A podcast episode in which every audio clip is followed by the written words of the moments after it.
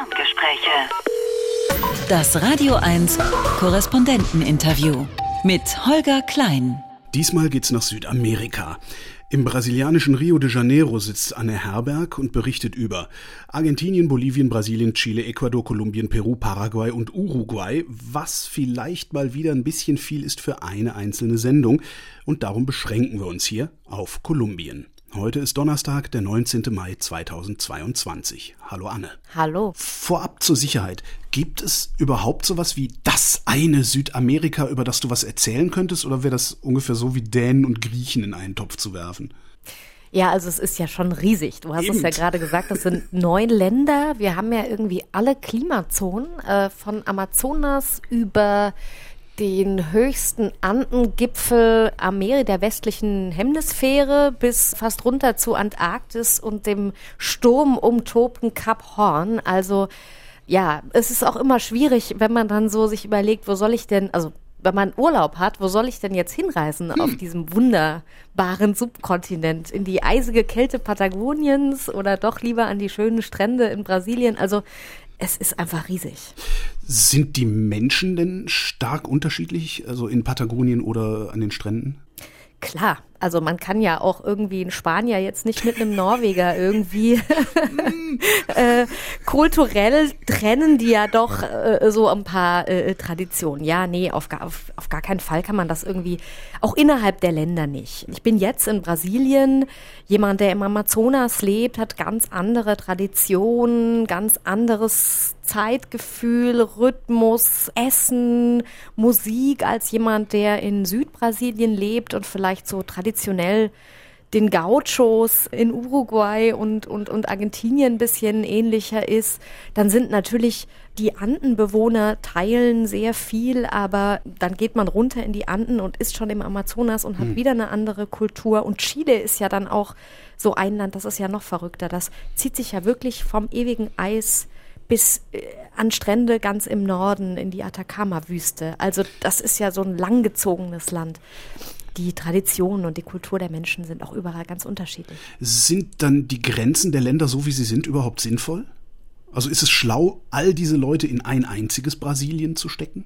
Puh, was für eine Frage. Also Super, ich, ne? da bin ich jetzt überfragt, ob das, schlau, ob das schlau ist. Ich glaube, das braucht man sich gar nicht zu fragen. Es würde heute in Südamerika, ja. glaube ich, niemand mehr auf die Idee kommen, das ist ja auch was Interessantes, sich wegen Grenzen zu bekämpfen. Das liegt ja weit zurück, mhm. diese Zeit.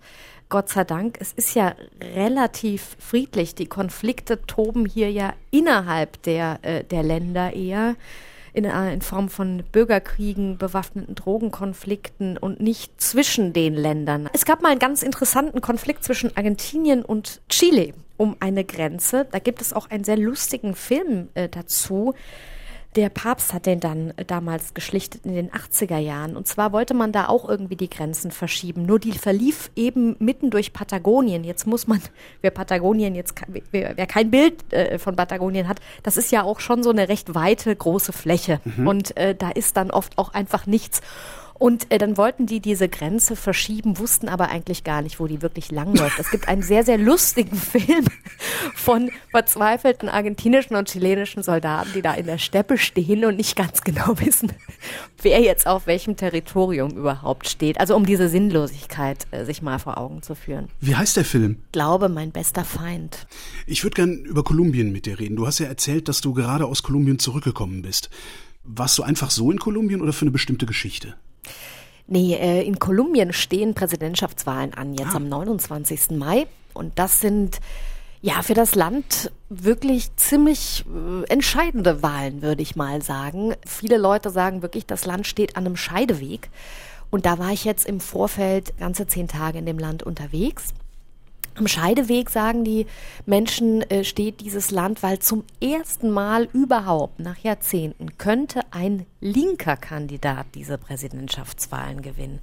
Es ist tatsächlich so, dass in Kolumbien in, den, in der Zeit, letzten Zeitrechnung immer nur rechte und konservative Regierungen an der Macht waren.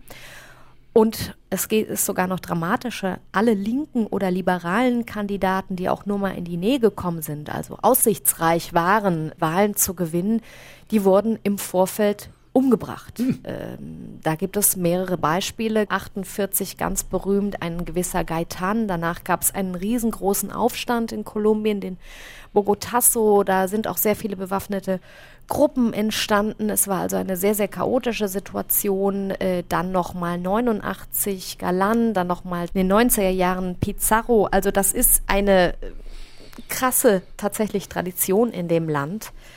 Und das weiß der aktuelle Präsidentschaftskandidat von links auch. Ich hatte die Möglichkeit, ihn mal abzupassen und ihm genau diese Frage zu stellen, wie er damit eigentlich umgeht. Und ähm, er sagt, ja, das ist eine Riesenverantwortung. Und tatsächlich eine Woche später, nachdem ich dann wieder zurück war, bekam er auch Todesdrohungen.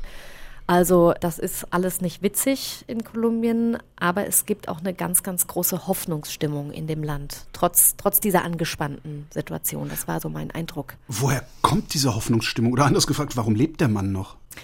Ja, er hat ein gutes Sicherheitsteam mhm. und vielleicht hat sich auch tatsächlich was verändert in Kolumbien. Ich glaube, äh, vielen Akteuren ist bewusst, dass man heute in einer anderen Welt lebt dass das dieses Land nur in ein größeres Chaos stützen würde, wenn es zu so einer Gewaltaktion kommen würde, was nicht heißt, dass trotzdem eventuell einsame Wölfe, wie man da so schön sagt oder so traurig sagt, ähm, äh, äh, vielleicht auf die Idee kommen, einen Anschlag zu verüben. Aber ich glaube, es hat sich durchaus was verändert in dem Land. Und zwar vor genau fünf Jahren äh, gab es ja einen Friedensvertrag in Kolumbien. Vielleicht erinnert sich der eine Fuck. oder andere daran. Damals Genau, die größte Guerilla-Organisation, die FARC-Guerilla, hat sozusagen mit der Regierung von dem damaligen Präsidenten Juan Manuel Santos einen Friedensvertrag geschlossen. Der Santos hat dafür auch den Friedensnobelpreis bekommen. Man hat vier Jahre lang verhandelt und versuchte mit diesem Vertrag einfach auch so die Grundzüge des Konfliktes, des jahrelangen Konfliktes in Kolumbien anzugehen, nämlich gerade auch die sozialen Probleme und Konflikte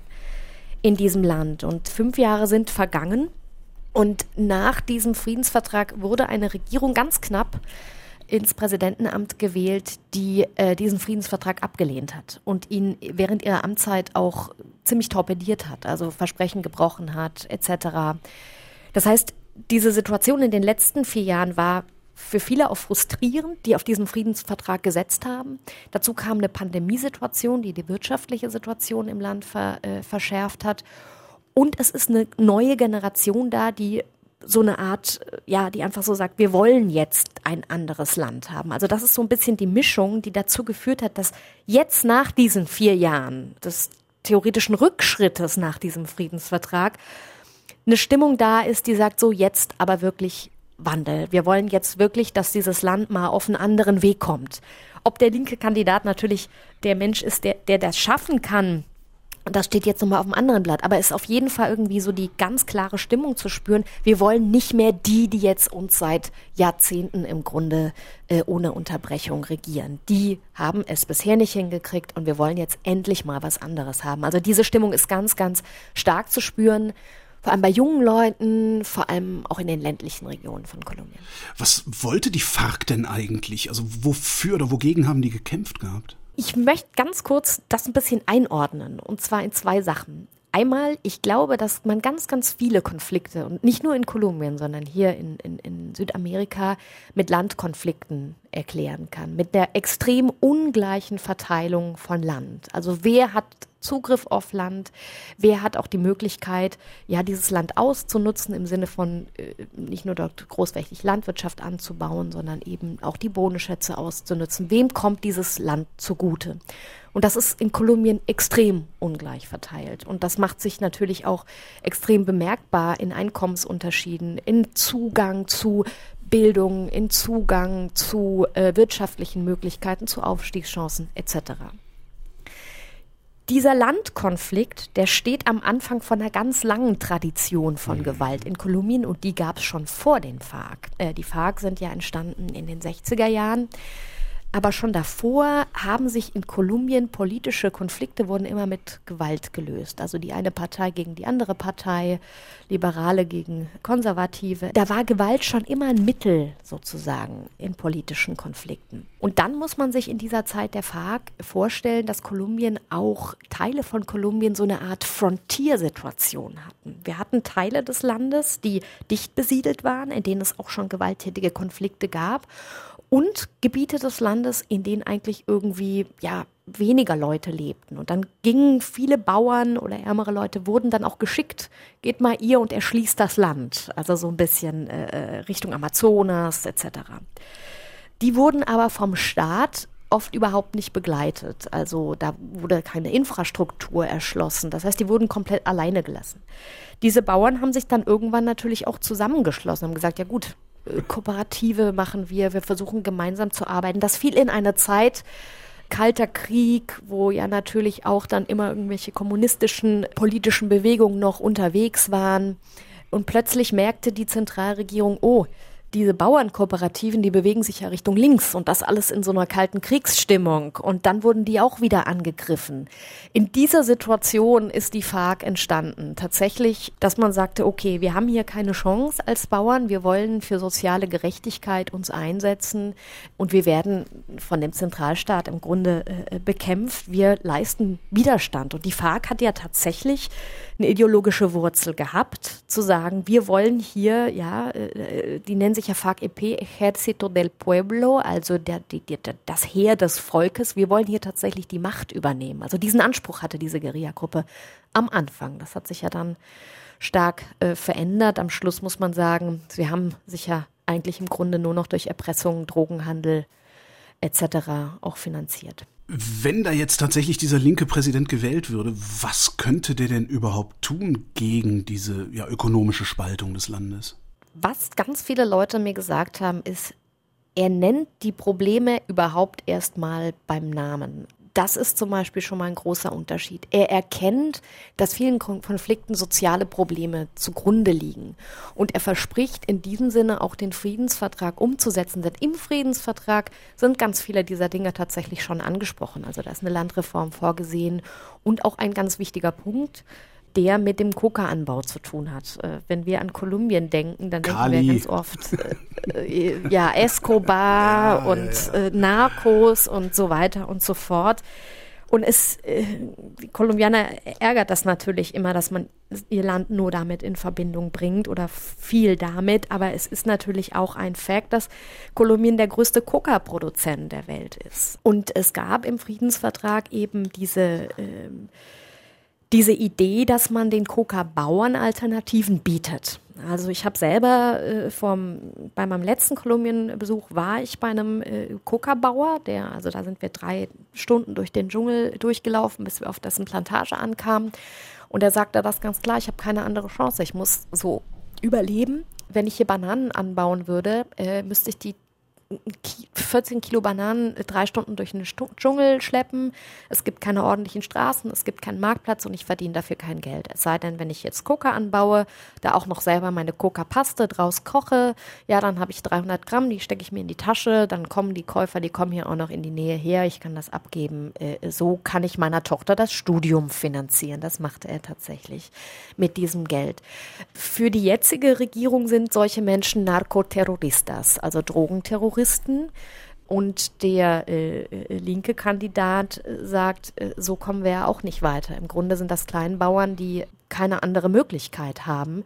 Das liegt auch an einem Versäumnis des Staates, nämlich dass er in diesen abgelegenen Gebieten nicht präsent ist, dass er auch dort kein, dass die Schulen äh, Geld kosten oder keine Qualität haben, dass die Straßen miserabel sind. Wir haben damals für 150 Kilometer fünf Stunden gebraucht. Das ist kein Witz.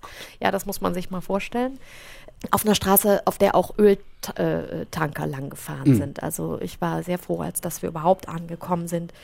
Diese Situation zu verbessern, das verspricht eben Gustavo Petro, nennen wir ihn mal beim Namen. Wir reden immer über den, den Linken. Und was ganz Besonderes bei seiner Kampagne ist jetzt seine Vizepräsidentin. Das war eigentlich gar nicht der Plan, dass er mit ihr antritt, aber in den internen Vorwahlen bekam sie die zweitmeisten Stimmen.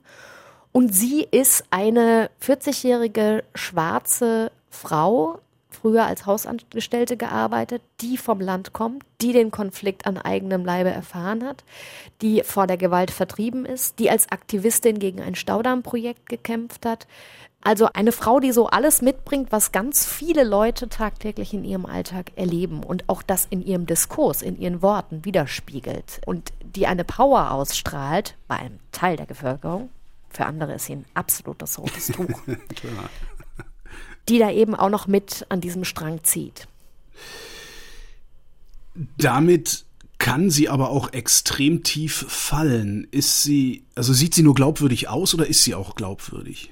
Also ich würde sagen, sie ist absolut glaubwürdig. Mhm. Die Frage ist, welchen Spielraum hat sie? Ja. Das ist äh, die Frage. Und sie hat natürlich auch, sie hat Erfahrung als Aktivistin. Sie hat übrigens auch den sogenannten Goldman Prize gewonnen. Das gilt als Nobelpreis äh, äh, für Umweltschützer, äh, für ihr Engagement. Aber welchen Spielraum hat sie? Sie hat auch vorher im Grunde keine politische Erfahrung im politischen Apparat Kolumbiens, der natürlich auch ein absolutes Haifischbecken ist. Und welchen Spielraum hat überhaupt dieses linke Bündnis, das sich historischer Pakt nennt, in dem viel unabhängige Kandidaten sitzen? Denn es gibt schon so etwas wie eine eingeschworene politische elitäre Klasse in, in Kolumbien. Das kann man sich ja vorstellen, wenn die jetzt seit Jahrzehnten äh, im Grunde sich da äh, die Menschen aus den einflussreichen Familien, Unternehmerfamilien, Politikerfamilien abwechseln. Auch Juan Manuel Santos kam ja aus einer der reichsten Familien Kolumbiens, denen unter anderem Medienkonzerne gehören. Das heißt, wenn Sie mit diesem Diskurs kommen, der ja auch ganz klar darauf abgesehen hat, an gewissen Privilegien zu rütteln, denn ich kann keine Landreform machen, wenn ich nicht einem etwas Land wegnehme, um es den anderen zu geben. Das heißt, das wird extrem Widerstand auf den Plan rufen. Hm. Das tut es schon jetzt. Man merkt das auch. Ich habe ja auch den, den Wahlkampf des aussichtsreichsten Opposit also Kandidaten auf der rechten Seite äh, äh begleitet der schon in seinem Diskurs auch diesen, diesen, diese Notwendigkeit eines Wandels mit aufgreift, also der das auch spürt, dieses Land will was anderes, aber äh, versucht sich da jetzt eben auch auf diesen Zug aufzusteigen und eben ganz extrem warnt vor dieser, vor diesem linken Bündnis und sagt, ja, das, das, das bringt uns venezolanische Verhältnisse. Das ist ein Argument, das in Kolumbien natürlich ganz, ganz schwer wiegt. Venezuela ist das Nachbarland. Kolumbien hat über eine, vielleicht sogar jetzt schon zwei Millionen Flüchtlinge aufgenommen aus Venezuela. Also das, das, das, das löst extreme Angst aus. Und dazu kommt, dass die Sicherheitskräfte in Kolumbien oder die Spitze der Sicherheitskräfte sich auch gegen die Linken ausgesprochen haben. Äh, dürfen die eigentlich gar nicht. Man darf sich nicht politisch äußern äh, als äh, Armeegeneral, wurde aber getan. Und ich meine, in einem Land, in dem Gewalt so zum Alltag gehört, macht das natürlich auch oder schindet das natürlich auch Eindruck. Der Wahlkampf, der da stattfindet, funktioniert der? Also anders gefragt, wie ist es um die Pressefreiheit in Kolumbien bestellt, sodass auch die Opposition im Fernsehen vielleicht mal zu Wort kommt oder so? Naja, Kolumbien hat wie ganz, wie in vielen Ländern Südamerikas eine sehr konzentrierte Presse. Und Presse ist, befindet sich ja, oder gerade Medienkonzerne befinden sich oft in den Händen auch wieder, ich habe es gerade genannt, einer Politikerfamilie beispielsweise oder einer reichen Familie, die natürlich Journalismus oft auch als Mittel zum Zweck missbrauchen. Im Sinne von, da werden bestimmte Themen einfach ausgespart oder es werden auch ja, bestimmte Kampagnen betrieben, um eigene Interessen durchzusetzen. Also ich habe das jetzt schon auch gemerkt, äh, immer beim Taxifahren so, ähm, je nachdem, welcher Radiosender da gehört wurde, da wurden dann teilweise auch richtig Fake News äh, so gestreut oder halt so Halbnews. So, ähm, der und der Kandidat, der hat ja sein ganzes Sicherheitsteam aus Venezolan oder da gibt's ja Venezolaner in dessen Sicherheitsteam, ja gut. Aber äh, das kann, was das dann auslöst bei jemandem, der das hört, kann man sich vorstellen. Ähm, da wurde also damit gespielt, dass er vom venezolanischen Geheimdienst sozusagen äh, mhm. ähm, bewacht werden würde. Dafür wurden natürlich keine Beweise präsentiert. Das heißt, es ist eine andere Medienlandschaft als bei uns, das muss man sich immer klar machen. Es gibt keine öffentlich-rechtlichen Medien, es gibt auch nicht irgendwie so diese Meinungspluralität und diese Kompetenz. Ich habe auf der einen Seite eine Süddeutsche und auf der anderen Seite eine Taz und dann irgendwie eine Fatz und eine Welt, also so, so, so eine Mischung. Es gibt wenig bei, in der Zeitungslandschaft die auch gute, richtig hintergründige Recherchen machen. Das übernehmen tatsächlich auch eher Blogs oder kleinere Nachrichten, aber auch Lokaljournalisten, die natürlich dann auf der anderen Seite wieder gefährlich leben. Also man kann sich informieren, aber es ist eher eine Arbeit, eine Detektivarbeit. Die leben gefährlich, heißt das, sie werden auch von Staat drangsaliert oder leben sie eher gefährlich, weil sie grundsätzlich in Wespennester stecken, äh, stechen müssen, wo Leute viel Geld verdienen?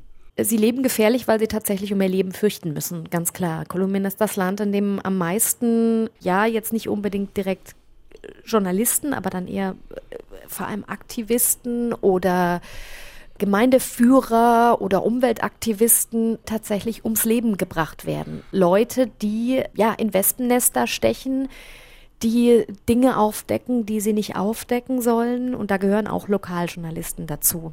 Vielleicht muss man es noch mal ein bisschen für die deutsche Sicht einordnen, die jetzt dieses Land Kolumbien natürlich nicht ganz so klar, wie, wie die Verhältnisse dort gerade sind. Das ist jetzt nicht so, dass nach dem Friedensprozess es jetzt dort keinen Konflikt mehr gibt. Ähm, die FARC, Guerilla, die damals mit der Regierung diesen Friedensvertrag geschlossen hat, war eine Guerilla. Es gab aber noch andere bewaffnete Gruppen und es gibt auch noch weiter andere bewaffnete Gruppen. Es gibt die zweite größte Guerilla, die LN, es gibt noch kleinere Guerilla-Gruppen, es gibt Verbrechersyndikate wie den Clan del Golfo, der aus ehemaligen rechten Paramilitärs hervorgegangen ist. Es gibt Drogenbanden in Städten, die dann teilweise auch verbändelt sind mit mexikanischen Kartellen. Das heißt, es ist ein unheimlich komplexes Konstrukt aus illegalen und bewaffneten Gruppen und auch der Staat selbst bzw. seine Sicherheitskräfte sind in Gewalttaten verwickelt. Das sage ich nicht bloß so, sondern dazu gibt es mittlerweile Prozesse. Es gibt eine Sonderjustiz für den Frieden, die das aufarbeitet. Das heißt, ich habe eine ein, ein, eine wahnsinnig komplexe Situation, die sich von Region zu Region auch nochmal unterscheidet. In diese Situation kommt eben ganz klar hinein, dass wir uns in einem Land befinden, in dem illegale Geschäfte vor allem der Drogenschmuggel etwas ganz Lukratives ist. Das heißt, in bestimmten Regionen kämpfe ich um die Vormachtstellung. Wer hat die Kontrolle über Transportrouten? Wer hat die Kontrolle über Anbaugebiete äh, von Coca? Wer hat die Kontrolle über den Zugang zum Hafen? Wer besticht den und den Polizeichef, damit ich hier mit meinem Transport sicher durchkomme? Also all das passiert. Und wenn ich da jetzt als engagierter Lokaljournalist oder als engagierter Bürgergemeindeführer äh, da ein mächtiges Geschäft aufdecke, dann passiert es in diesem Land eben auch, dass ich kurzerhand aus dem Weg geschafft werde und es herrscht da auch eine ganz, ganz große Straflosigkeit. Also das ist auch eine Situation, dass das kriegt man vielleicht nicht so mit, wenn man als Tourist nach Kolumbien fährt äh, und in den Städten unterwegs ist und in den schönen Touristengebieten. Aber wenn man als Kleinbauer auf dem Land lebt, dann ist das der Alltag. Diese Sonderjustiz, von der du da gerade gesprochen hast, funktioniert die? Also ist Kolumbien mittel- oder langfristig in der Lage, ja, selbst den Karren aus dem Dreck zu ziehen? Ich frage das natürlich auch Analysten, Kollegen vor Ort. Wo steht Kolumbien eigentlich? Also wir hatten ja gerade äh, so ein bisschen diese Bilanz gezogen, auch fünf Jahre äh, Friedensvertrag. Ein Kollege von mir sagte immer, ja, also wenn wir eine Treppe von zehn Stufen haben, dann sind wir vier nach oben gegangen. Ich glaube, ich glaube, da, da muss man auch unterscheiden, in welchem Teil des Landes. Aber trotzdem, also es ist schon viel passiert. Dass es überhaupt diese Sonderjustiz gibt, die ja ähm, international wirklich was sehr, sehr Besonderes ist, die halt gesagt hat, wir können innerhalb des Justizsystems Kolumbiens aufgrund der Korruption und der Straflosigkeit, die dort herrscht, diese Fälle nicht aufklären. Wir schaffen eine, ein Sondertribunal, das aber zum Ziel hat, nicht nur Gerechtigkeit zu schaffen, sondern auch Frieden. Sprich, wir müssen Teile der Gerechtigkeit opfern, um für Aufklärung zu sorgen und um für Versöhnung zu sorgen. Ähm, es gibt zum Beispiel Strafnachlass, extremen Strafnachlass, äh, wenn man mit dieser Sonderjustiz kooperiert. Also die Höchststrafe ist dann acht Jahre für schwere Menschenrechtsverbrechen auch. Ähm, das sorgt natürlich auch für Streit, aber es passiert was. Und nur jetzt mal um einen Eindruck zu geben. Als ich in der Woche, als ich da war in Kolumbien, ist etwas wirklich Historisches passiert gleichzeitig. Und zwar gab es eine Session dieses Sondertribunals. Auf der einen Seite standen hochrangige Militärs. Und diese Militärs haben zum ersten Mal gegenüber Opferfamilien ausgesagt und um Vergebung gebeten dafür, dass in ihrem Auftrag Zivilisten umgebracht worden sind, die danach als Guerilleros ausgegeben worden sind. Da wurde also ein Bodycount betrieben, muss man ganz klar so sagen. Da wurden Menschen einfach Zivilisten danach, denen wurde dann ein Guerillero-Uniform angezogen und dann wurde das abgehakt und dann bekam man als Militär äh, ein Schulterklopfen. Toll, dass du so viele Guerilleros aus dem Weg geräumt hast. Und es gab dann eventuell nochmal Zusatzzahlung oder Sonderurlaub. Das ist passiert. Insgesamt geht man von mehr als 6000 Fällen aus. Und es gab jetzt diese Session, da wurden zum ersten Mal traten die sich gegenüber. Und die hochrangigen Militärs haben um Vergebung gebeten und haben für Aufklärung gesucht, haben mit den, Famili mit den Familienangehörigen gesprochen. Das wäre vor zehn Jahren undenkbar gewesen. Das setzt natürlich auch viel Bewegung in Bewegung in diesem Land. Diese Institution der Militärs und der Sicherheitskräfte, die immer als unantastbar, unsere großen Helden lange Zeit äh, angesehen wurde, die hat natürlich einen ganz, ganz krassen Schlag bekommen auch. Eine gleiche Session soll jetzt bald stattfinden, wo hohe Guerillaführer von der FARC über die Entführungsfälle, man geht von mehr als 20.000 aus, mit Opfern sprechen. Also ich sag mal eine Seite, andere Seite. Also diese Sonderjustiz schafft das wirklich äh, trotz aller Widerstände langsam, aber sicher fortzuschreiten und öffnet Fenster und öffnet Türen und hält Kolumbien einen Spiegel vor. Dass das nicht ohne Konflikte abgeht, ist klar. Aber es passiert was, es bewegt sich was. Und es gibt auch eine neue Generation, die sagt, es kann doch nicht sein. Wir können doch nicht in diesem Wahnsinn aus Gewalt ständig weitermachen, also vor allem junge Leute. Und es gab ja auch vor einem Jahr riesengroße soziale Proteste in Kolumbien, die natürlich auch nochmal eine Rolle spielen, wo es nicht nur um die Enttäuschung ging, dass dieser Friedensprozess irgendwie nicht schneller vorankommt, sondern wo es einfach auch nochmal um die soziale Ungleichheit ging und die natürlich verstärkt wurde nochmal durch die Pandemie. Da waren ganz, ganz viele Leute auf der Straße, die gesagt haben, wir, wir, wir brauchen einen Wandel in diesem Land. So kann es nicht weitergehen. Also die veröffentlichte Meinung ist im Wesentlichen unter Kontrolle von einem ja, rechtsindustriellen Komplex, nenne ich das jetzt mal, also von, von mächtigen, reichen Männern, die äh, was gegen links haben. Äh, Gustavo Pedro ist eigentlich chancenlos, aber trotzdem hat er die größte Chance, gewählt zu werden. Das heißt doch, dass die Demokratie in Kolumbien auf die eine oder andere Weise gut funktioniert, oder? Also das ist tatsächlich auch die Rückmeldung, die ich bekommen habe von Leon Valencia. Das ist ein äh, politischer Analyst, der dort eine, eine, ein Think Tank hat, der die Lage in dem Land schon seit Jahren beobachtet. Und da saß ich auch bei ihm und sagte, Mensch, äh, die Gewalt nimmt in den einen Vierteln wieder, in dem einen Teil vom Land wieder zu. Dies passiert. Wir haben Todesdrohungen gegenüber Petro. Ähm, wie ist denn eigentlich die Lage? Und er sagte dann, ja, eigentlich ist die Lage gar nicht so schlecht weil ich bin ja jetzt schon älter und äh, wenn ich Kolumbien heute vergleiche mit Kolumbien vor 30 Jahren, dann stehen wir jetzt viel, viel besser da. Wir dürfen nicht nur den, den Augenblick nehmen, sondern wir müssen einfach den Prozess nehmen, der in den letzten 30 Jahren passiert ist. Und er sah das eigentlich, eigentlich ganz positiv und sagte, die Demokratie funktioniert heute viel besser als vor einigen Jahren. Auf der anderen Seite habe ich mit einem Sicherheitsberater äh, gesprochen von der US, äh, von einem US-amerikanischen Think Tank. Die USA und Kolumbien sind ja eng verbandelt, gerade auch durch den Drogenkrieg. Und er sagte, hm, ich mache mir aber trotzdem große Sorgen bei diesen Wahlen, denn egal wie es eigentlich ausgeht, also wenn wir eine Wahl haben, die sehr, sehr knapp ausgeht, keine Seite wird der anderen irgendwie glauben, dass das äh, rechtens zugegangen ist. Und wenn jetzt Petro und die Linken gewinnen, dann wird es einen extremen Widerstand von rechts geben. Und wir kennen die ja, da sind ja, die sind ja nicht zimperlich, so sagte er das wörtlich. Und wenn aber jetzt irgendwie die Rechte gewinnt, dann wird es wieder einen sozialen Aufstand geben. Also äh, er sagt, egal wie die Wahl jetzt ausgeht, es wird eine Zeit der Unruhe und des äh, ja, chaotischer Verhältnisse Kolumbien drohen. Ich bin mal gespannt, sage ich mal so, aber äh, auf alles gefasst auf jeden Fall. Mit was für einer Wahlbeteiligung rechnen die denn da? Naja, es ist immer schwierig mit der Wahlbeteiligung. Grundsätzlich ist die immer nicht so hoch. Jetzt gab es gerade im März Kongresswahlen und da war sie unter 50 Prozent. Von dem her, was gerade versucht wird, ist natürlich eine ganz große Mobilisierung, die Leute zur Wahl zu kriegen.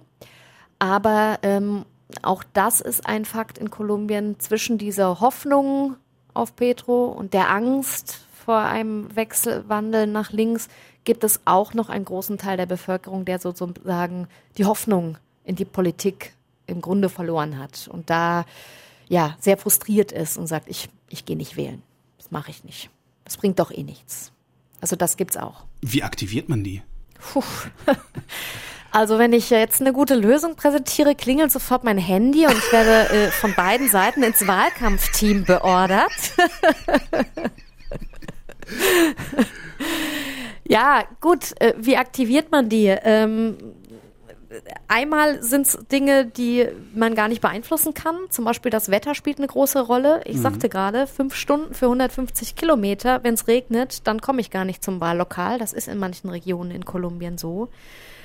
Aber es wird natürlich gerade an der Basis ganz viel gemacht. Also zum Beispiel auf einer Wahlkampfveranstaltung von der Vizepräsidentin von Petro, also die hat das ganz explizit gesagt zu den Leuten. Geht dahin, sprich mit deiner Tante, sprich mit deiner Oma, setz deine Oma in den Rollstuhl und fahr sie zum Wahllokal. Ja, also bewegt euch, macht was. Wir, wir, wir brauchen das. Und das habe ich auch bei dem rechten Kandidaten Figo Gutierrez, der hat auch seine Leute aufgerufen. Also wirklich jeder einzelne von uns muss die Leute bewegen, muss die Leute dazu bringen, dass sie wählen gehen.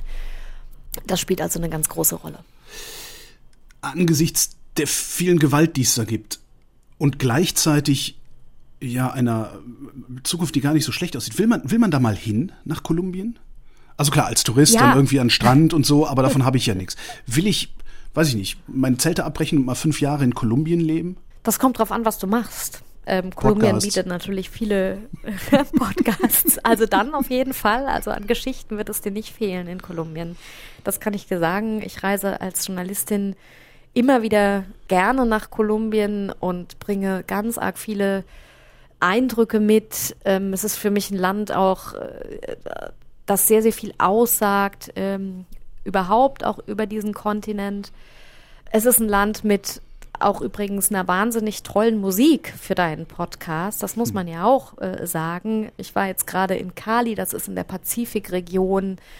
Ah, also da möchte ich dann auch einfach mal auf ein Musikfestival gehen. Ganz tolle Musik, geprägt ja auch afro-kolumbianische äh, Einflüsse, indigene Einflüsse, äh, Salsa etc. Wahnsinnige Landschaften. Es ist ein tolles Land. Es ist ein tolles Land und man würde es ihm so gönnen und so hoffen, dass es weiter auf einem Weg geht in Richtung ja, Beruhigung des Konfliktes. Angenommen, ich würde jetzt für mich entscheiden, das klingt lebenswert, da fahre ich mal hin. Worauf sollte ich aufpassen? Also, ähm, du würdest ja wahrscheinlich eher in eine Stadt fahren ähm, und dort erstmal in der Stadt leben. Natürlich erstmal vorher mit Leuten sprechen, was macht, was macht Sinn? Wo gehe ich hin? Und du solltest dir überlegen, welche Temperaturen dir gefallen. Denn es gibt ja auch alle Klimazonen in Kolumbien. Du kannst zum Beispiel an die heiße Karibikküste fahren. Du kannst in die Stadt des Frühlings nach Medellin fahren, in der immer eigentlich irgendwie gemütliche 26 bis 28 Grad herrschen. Und wenn man es ein bisschen kühler will, dann fährt man den Berg ein bisschen hoch nach Santa Elena. Man kann nach Cali fahren, meine neue Lieblingsstadt, sehr Kosmo, ja, sehr Multikulti geprägt, eher äh, eine liberalere Stadt, äh, von der Größe her nicht so groß wie Bogotá und Medellin, in der Pazifikregion, tolle Musik, tolles Essen. Das kann man sich aussuchen, aber man muss sich auf jeden Fall überlegen, welche Temperatur man haben will, dann es kann einen alles erwischen. In Bogotá ist das Wetter eher schlecht, aber die Kultur toll. Anne Herberg, vielen Dank. Vielen Dank, Holger. Wir haben noch viel länger gesprochen, nämlich über Argentinien und über Brasilien. Und den zweiten Teil unseres Gesprächs gibt's in der nächsten Folge. Ferngespräche. Das Radio 1 Korrespondenteninterview mit Holger Klein.